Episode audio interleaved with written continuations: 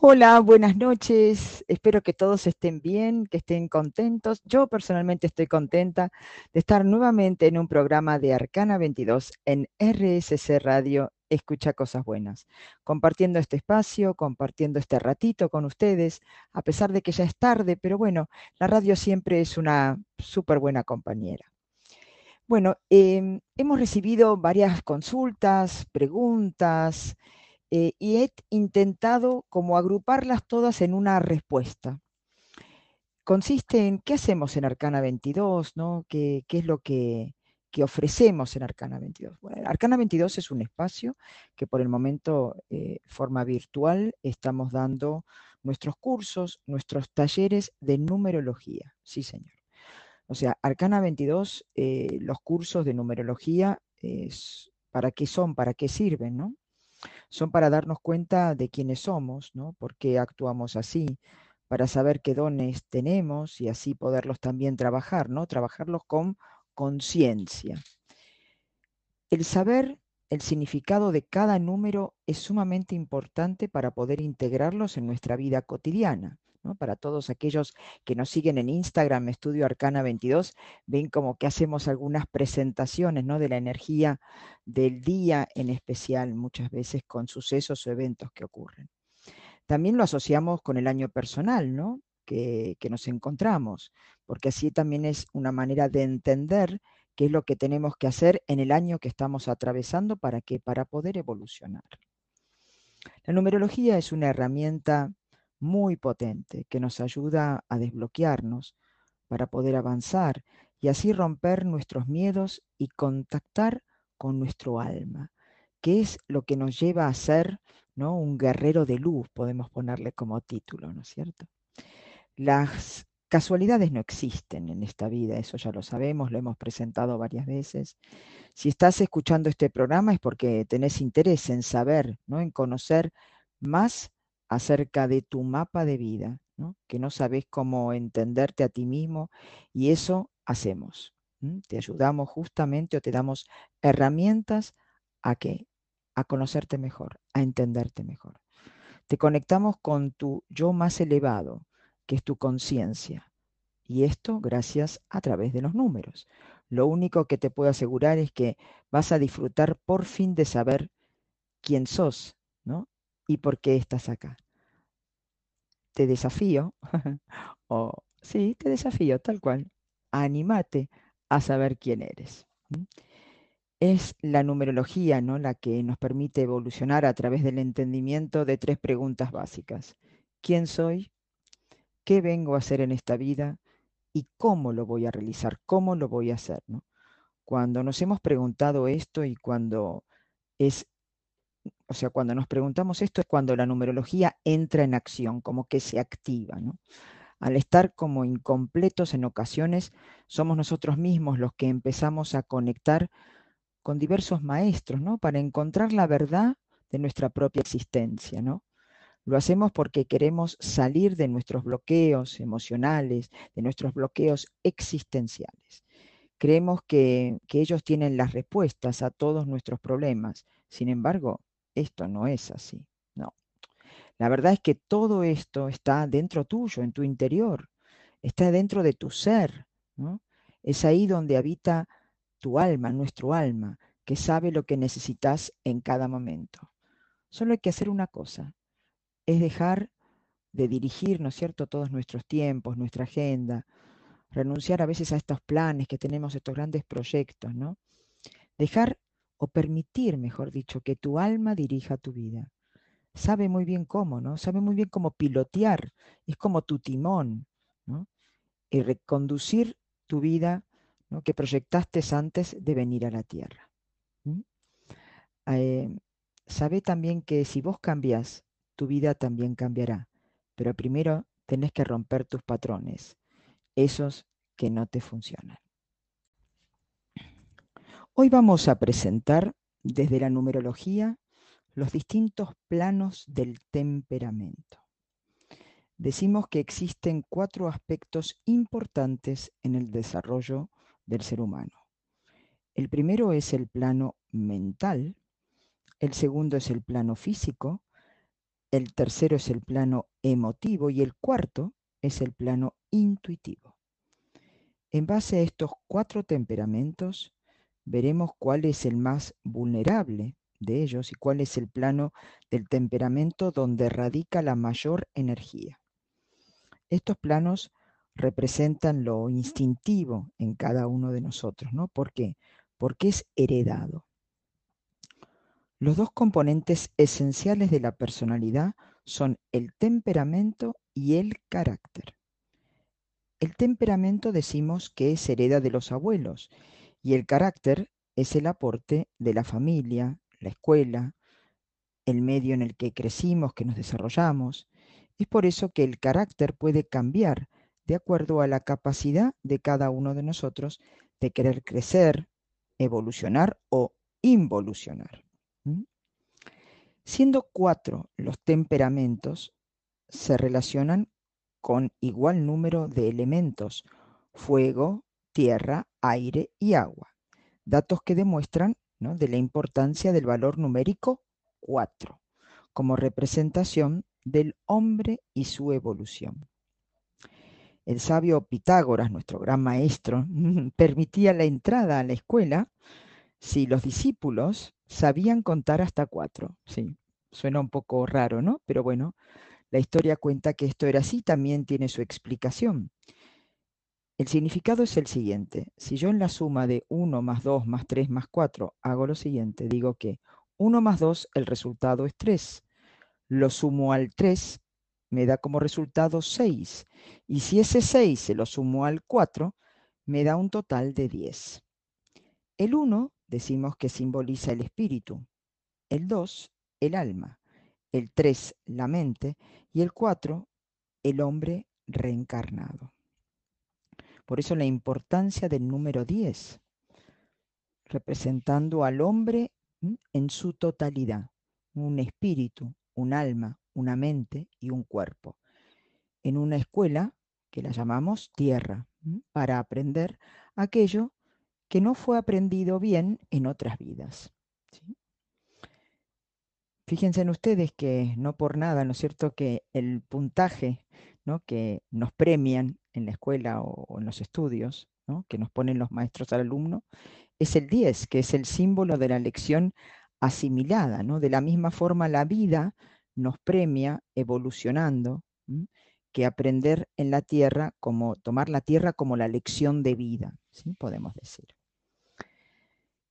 También eh, hay un libro que habla muy bien sobre este tema que se llama La clave secreta de los números, que nos pone en contacto con, estas sagradas lecciones pitagóricas, ¿no? y de todos aquellos maestros de luz que de alguna manera llegaron a la tierra sus conocimientos, despertando así a esta parte nuestra como que estaba un poco dormida. ¿no? De, acuerdo a este libro que les acabo de mencionar, eh, sintetiza las cuatro formas básicas sobre las cuales se desarrollan los números que, todos nosotros conocemos. El número uno, decimos, y el punto, como mínima expresión, representan al espíritu. El punto es el símbolo de unidad, el primer punto de apoyo. El uno es el hombre, que necesita de las otras formas geométricas para seguir evolucionando, ¿no? porque si no se quedaría siempre en el uno. El número 2 y la línea recta representa el alma que desciende a la vida para crecer y mejorar. Se necesitan dos puntos para tener idea de línea, ¿no? Empiezan una, terminan la otra. Se necesitan dos para generar nueva vida. El número 3 representa la idea de superficie, ya que con tres líneas podemos cerrar una figura. O sea, la primera figura geométrica, decía Pitágoras, según Pitágoras, perdón, que podemos crear es un triángulo, ¿no? La primera figura es el símbolo del Hijo y aquello creado gracias al 1 y al 2. Si no estuviera el 1 y no estuviera el 2, no lograríamos crear esta figura del 3. El número 4 y la concreción final, el hombre que nace a la vida una y otra vez, para llegar a la perfección. Una vez que llega a la perfección, llega al número 10, como indicio de un volver a comenzar, pero con otros aprendizajes, ¿no? para nuevamente llegar al 10 absoluto, y así sucesivamente, hasta que llegue a un momento donde no nos hará ya más falta reencarnar, como que ya está listo. Llegando así a las divisiones que presentamos del número 4, tenemos también, dijimos este número 4 que está tan presente en todos lados, ¿no? en las cuatro estaciones, en los cuatro elementos, las también astrológicamente en las cuadruplicidades, los cuatro jinetes del Apocalipsis, los cuatro temperamentos, los cuatro puntos cardinales. Fíjense en cuántos cuatros que tenemos, ¿no? Existen más divisiones, pero me parece realmente valioso, ¿no? Ponerlos en contacto con esta información para comenzar a despertar la conciencia que podemos decir que estaba un poco dormida y valorar las enseñanzas heredadas de estos maestros griegos, ¿no? de estos grandes maestros. Ahora, si nos volcamos a los temperamentos de acuerdo al aspecto numerológico, vamos a ver la siguiente división. Por empezar, vamos a hablar del plano mental. ¿no? El temperamento nos lleva a planos, al plano mental, que está simbolizado por una gran energía en que en el pensar, en el crear, en el elaborar, grandes ideas. Y si el hombre las llevara a la práctica, estaría volcando entonces, ¿no? de alguna manera, su rico y caudaloso mundo interior. El plano mental está formado por la cantidad de letras con el siguiente valor. 1, que son las letras en nuestros nombres y apellidos A, I, P y Z. Y también no solamente las letras de valor 1, sino que también para este plano forman parte las letras con valor 8, que son las letras G, X y ñ. Pertenecen a lo mental porque simbolizan el jefe, ¿no? Y el gran jefe. Ambos son, son energías, tanto el 1 como el 8, organizadores, líderes natos. Por lo tanto, pertenecen al grupo de personas que tienen el don de dirigir a los demás volcando ideas grandiosas ¿no? en empresas importantes, en importantes proyectos. ¿sí? Podemos decir que el plano mental está formado, eh, si está formado más por números 1, por ejemplo, por letras A, I, P y Z, la persona va a tener grandes ideas. Eh, ¿Quién la va a ayudar a concretar esas ideas? La cantidad de letras 8, como para hacer un poco un resumen de esto. O sea que tenemos que sumar cuál es el total que nos dan de estas letras. Seguimos con el plano emocional, que está relacionado con el caudal de sentimientos, ¿no? por los que cada uno de nosotros nos movemos y vivimos. El plano emocional está formado por las letras, ahora otra vez, con valor 2, 3 y 6, que serían las siguientes letras. Las letras de valor 2 son la B larga, la J y la Q, de valor 3, la C, la K y la R, y de valor 6, la E, la M y la U. El mayor puntaje de este plano habla de seres muy sensibles y vulnerables, ¿no? con una gran capacidad de entrega y sacrificio por el entorno, por los demás. A su vez, la extrema sensibilidad también los conecta con todo un caudal de imaginación que volcarán en partes artísticas, por ejemplo, ¿no? en aptitudes artísticas. Por supuesto, se sienten más a gusto cuando el entorno apoya todo esto, ¿no? apoya su obra o acompaña también en la acción. La inspiración podrá ser de alguna forma volcada en todo tipo de obras de arte, escritos, ¿no es cierto? En todo esto donde pueda desarrollar lo artístico. La capacidad de acompañar al otro en su camino es característico de este plano. El velar por el bien del compañero, del amigo, de la pareja, le da el rol de excelente consejero y colaborador. Mm. ¿Se fijaron ya cuántas letras tienen de los distintos planos? Porque seguimos. Seguimos con el plano físico que está relacionado con un gran caudal de fuerza y concreción. Muchos puntos, ¿no? o sea, muchas letras en este aspecto del temperamento, hacen a la persona un hacedor. Sí, señor, un hacedor, un creador que lleva a la vida sus propios sueños. El plano físico está formado por las letras con valor 4 y 5. Las letras valor 4 son la CH, la L y la S. Y de valor 5, las letras D, la doble L y la T.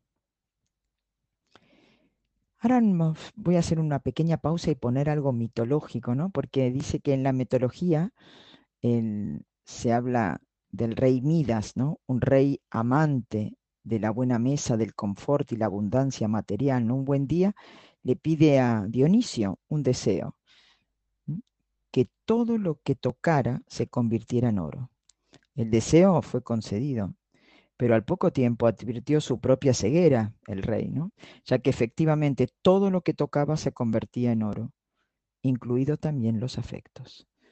Al igual que el rey Midas, el don de materialización está presente en este plano, en el plano físico, ¿no? que convierte a las personas en activas y muy concretas. El aprendizaje podemos decir que será cuidado con lo que pidas, ya que la vida te concede o le concede al hombre, a cada uno de nosotros, al igual que a Midas, el don de materializar su pedido. Si el deseo es trabajo y dinero, eso se tendrá, pero no caigamos en la obsesión de esto, ya que se perderá la oportunidad de disfrutar otras cosas, ¿no? Otras cosas como, por ejemplo, que los afectos, ¿no? La parte emocional. La economía será una de las facetas importantes de este plano, ya que necesitarán el trabajo y el ahorro que son necesarios para cumplir los objetivos a corto o largo plazo, como, como de nuestra vida, ¿no? de poder lograrlos realmente. Entonces decimos que el plano intuitivo es nuestro último plano, que está relacionado con el mundo de la mente, ¿cierto? De la intuición. No es un plano de concreción ni de actividad en gran escala, no, no para nada. Pero sí se trata de altos ideales. En este plano encontramos a los más idealistas. Los números que forman este plano, o sea, las, los números que están representados por letras, que serían las 7 y 9. Las letras 7 son la F, la N, la B corta, y las letras NU con valor número 9 son la H, la O y la Y. Hemos visto ya en otras presentaciones que el número 7 es el número llamado de la perfección, ¿no? y el 9 es el número del idealista. Ambas energías como que se potencian para hacer de esto héroes y heroínas, ¿no? que buscan vivir en un mundo rodeado de buenas intenciones. Observemos ahora cuán importante es tener igual equilibrio en los cuatro planos, ¿no? el mental aportando al mundo sus ideas, el emocional para volcar a esas ideas la calidez del sentimiento, el físico para aportar el realismo necesario para que la obra, para que podamos concretar las obras, ¿no? Y así luego, de alguna manera, también servir a la humanidad por medio del último de los planos, que es el intuitivo.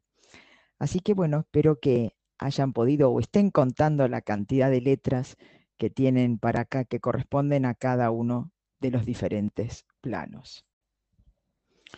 Hoy quiero compartir con ustedes un tema que cuando lo escuché por primera vez, ya de esto hace un tiempo atrás, en un curso que estaba tomando sobre Kabbalah, y me pareció un tema sumamente profundo, más que nada por esto de la reflexión que nos deja, ¿no? que no, nos deja como pensando. Es el tema cómo ser feliz, cómo ser el 100% del tiempo, ¿no? Realmente feliz. Siempre pensamos que ser feliz es un momento, ¿no? Es como un flash. Logro algo material y eso me lleva a la felicidad y en realidad no es tan así. Por eso me pareció como un tema apropiado para, para comenzarlo, conversarlo con ustedes en este, esta noche de lunes. Decimos que una de las creencias más extendidas en la humanidad, ¿no? Es que no se puede ser feliz el 100% del tiempo. Muchos de nosotros creemos que se puede ser feliz de vez en cuando, pero no en todo momento, ¿no? Por eso esto de los flashes, ¿no? Como que pequeños momentos logro algo, tengo algo, me encuentro con alguien y ese momento logro la felicidad y después como que desaparece. En parte es comprensible, ¿no? Que creamos esto, que no se puede ser feliz todo el tiempo, porque vivimos en un mundo donde a menudo, y eso tenemos que dar fe, cuesta ser feliz.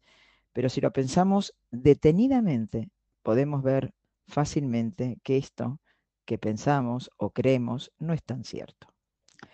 Si fuera verdad que no podemos ser felices siempre, significaría que hay un límite de tiempo de felicidad, ¿no?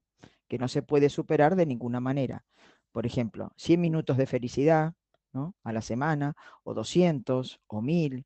No sé cuál sería el límite exacto en caso de existir, pero si fuera cierto que no se puede ser feliz siempre, tendría que haber algún límite, ¿no? Como un tope, que hasta acá llega y se satura. La pregunta es, ¿crees que esto es así? ¿Lo crees realmente que es así? ¿Crees que hay alguna ley universal escrita en algún lugar, en algún libro, que dice que no podés ser feliz más de una determinada cantidad de tiempo? Estoy segura que, que no es así. La felicidad no tiene ningún límite. Podés ser tan feliz como vos quieras, como vos te propongas serlo.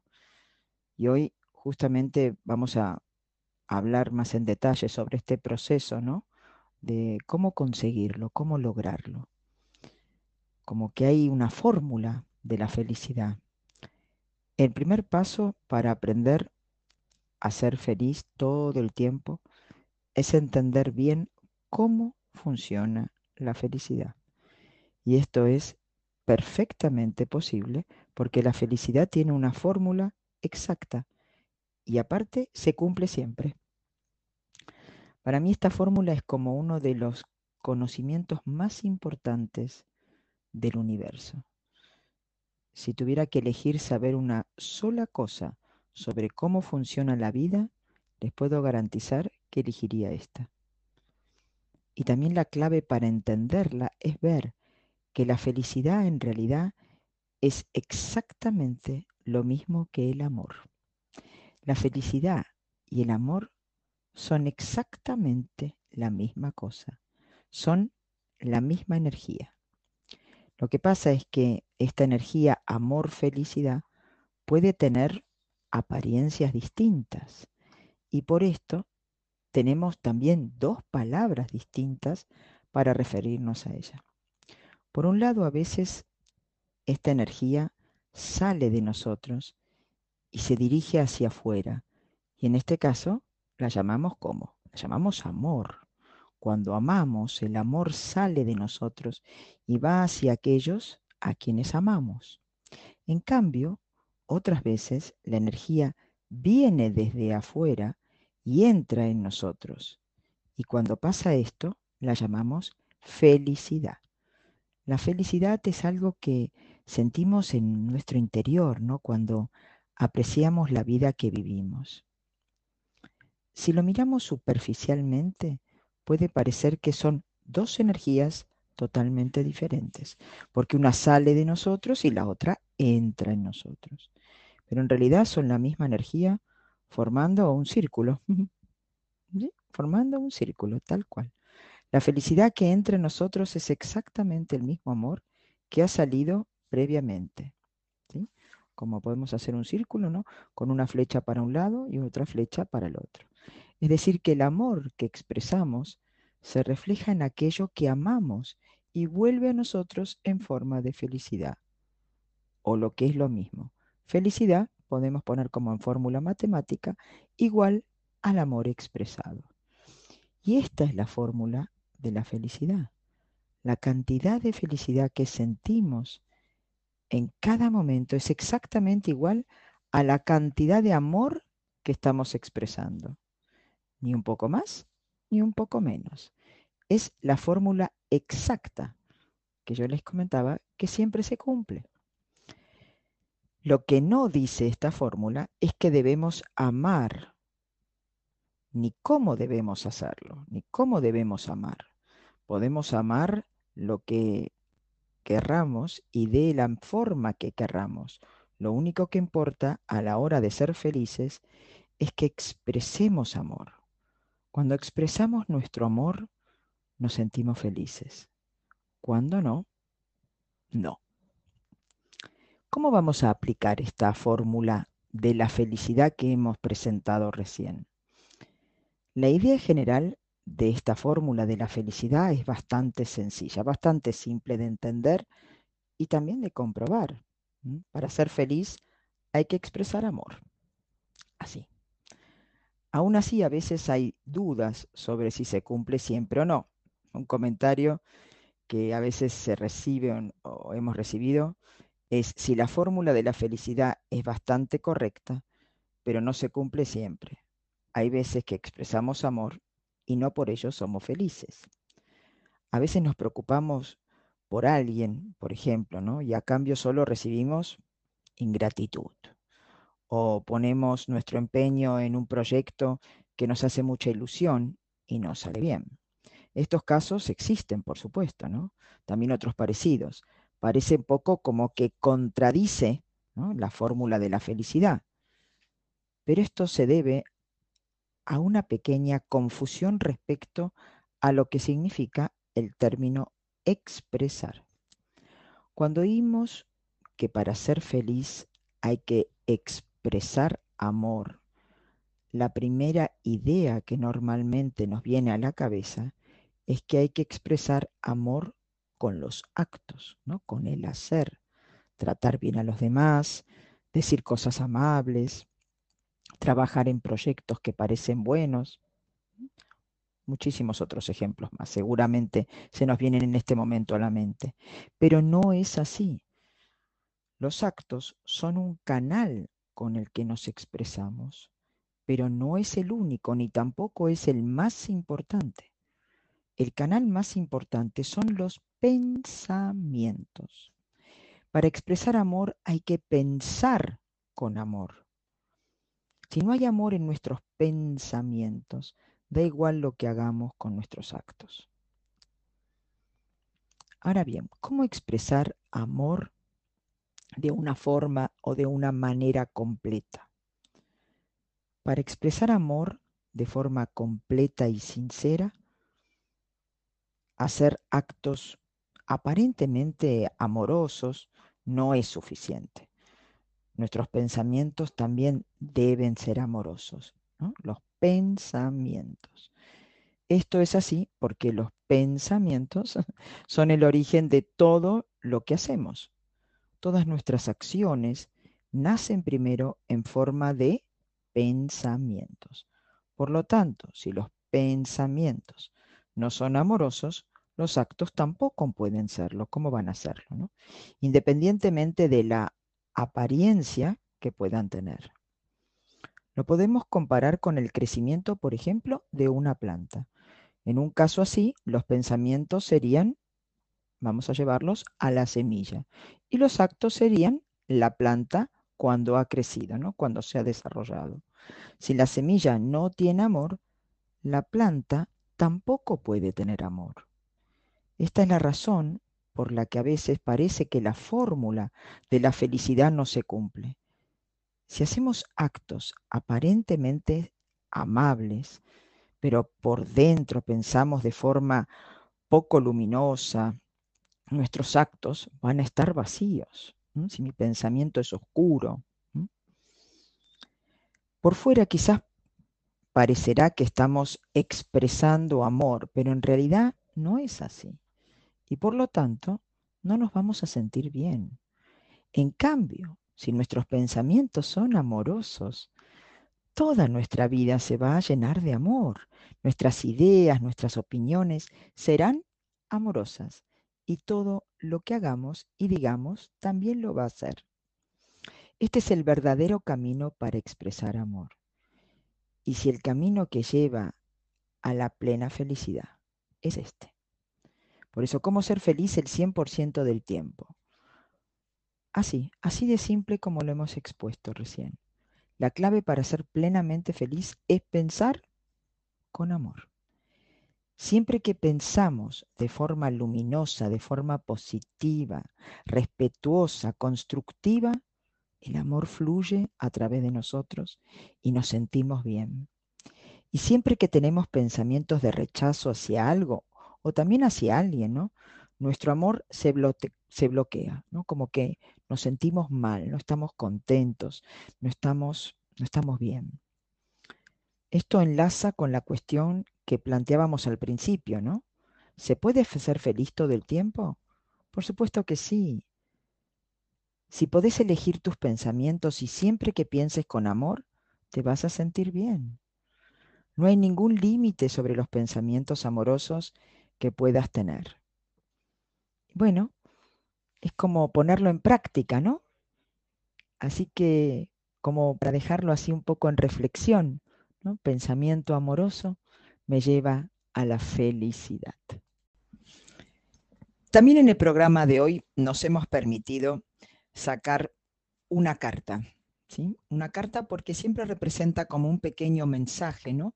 Un pequeño mensaje para, para poder pensar sobre esto que seguramente no fue una casualidad que salió justamente esta carta.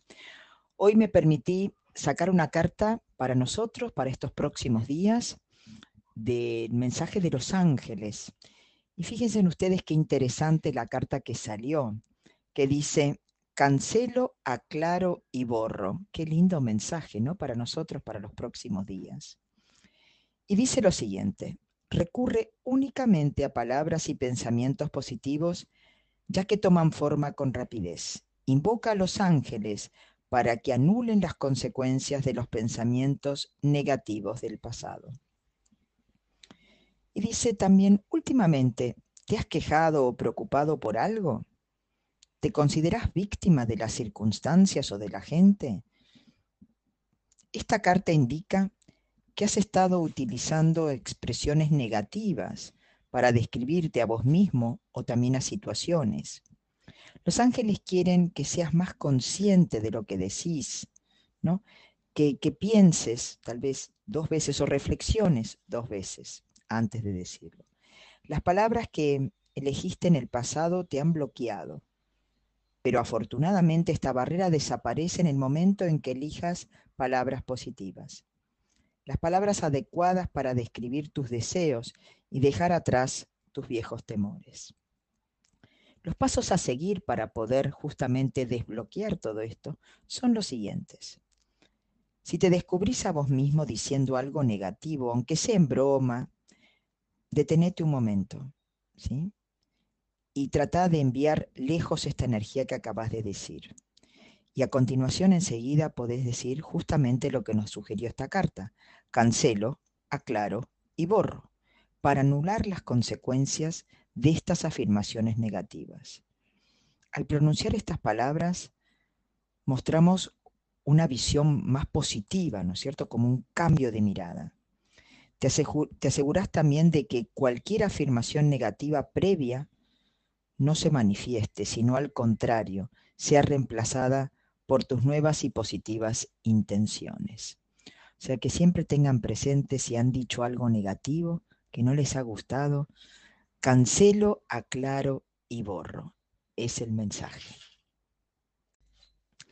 Tengo para hacerles una consulta, una pregunta. ¿Conocen cada uno de ustedes el nombre de su ángel de la guarda? Interesante, ¿no? Bueno, ahora les voy a dar como una pequeña forma, ¿no? Una manera muy sencilla de cómo saberlo. Nosotros decimos que estamos relacionados con cientos, incluso miles de ángeles distintos a lo largo de nuestra vida. Algunos grupos de ángeles son los que trabajan con nosotros, ¿no? De forma constante, ¿no? Constantemente están a nuestro lado. En otras ocasiones nos acompañan ángeles totalmente nuevos. Los ángeles, esto tengámoslo bien en claro, no buscan la gloria personal. A ellos no les interesa obtener el crédito por sus logros o por sus obras. Por esta razón, la mayor parte del tiempo, nosotros no percibimos las características de los ángeles individuales que nos están ayudando y acompañando. Pero sin embargo puede llegar a conocer al ángel de la guarda, los cuales están con nosotros desde que nacemos hasta que dejamos este plano. Los ángeles de la guarda tienen nombres, a veces nombres parecidos a los nuestros, se puede llamar Jorge, se puede llamar Ángel también, por ejemplo, pero también tenemos nombres que son más descriptivos, ¿no? Tales como alegría, como paz. Pregúntenle los nombres a sus ángeles. ¿Y cómo hacerlo? Yo les sugiero que se sienten tranquilamente en un lugar silencioso para que puedan ¿no? también de alguna manera escuchar y permanezcan también en silencio para poder escuchar. La respuesta puede llegar intuitivamente por medio, por medio de uno de los sentidos, ¿no? como que escuchan una voz. También puede ser que vean una visión o sencillamente como que baja la información, baja el nombre.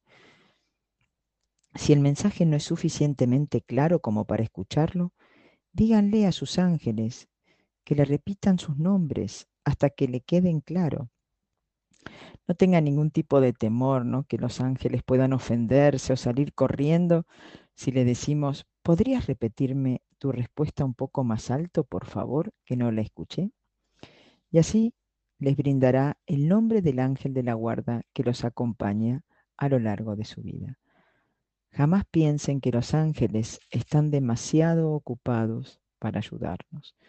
Tampoco piensen que lo que estamos pidiendo es insignificante. No, esto no tiene ningún tipo de, de importancia. Lo importante es que sepamos que están a nuestro lado para ayudarnos.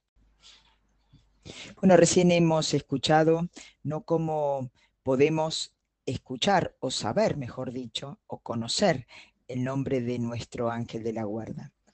Pero muchas veces hablamos ¿no? de pedirles ayuda a los ángeles, de invocarlos, eh, y siempre hacemos mención a esto, ¿no? que les podemos pedir que para eso están, eh, y los, gratifica y los reconforta mucho que les pidamos cosas y también tenemos que agradecerles. Pero bueno, nunca profundizamos tal vez un poco más en detalle sobre este tema, que me gustaría hoy charlar un poquito, conversar un poquito con ustedes sobre como algunas, ¿no? como una pequeña receta ¿no? de cómo invocar a los ángeles para que acudan a nuestra ayuda. Los ángeles desean rodearnos y desean ayudarnos. Nuestra alegría ¿no? les brinda como un placer enorme, significa mucho para ellos. Sin embargo, no pueden ayudarnos a menos que nosotros se lo pidamos. Existe una ley universal a la cual están sujetas los ángeles, que dice más o menos lo siguiente. Ningún ángel debe interferir en una vida humana a menos que se le pida.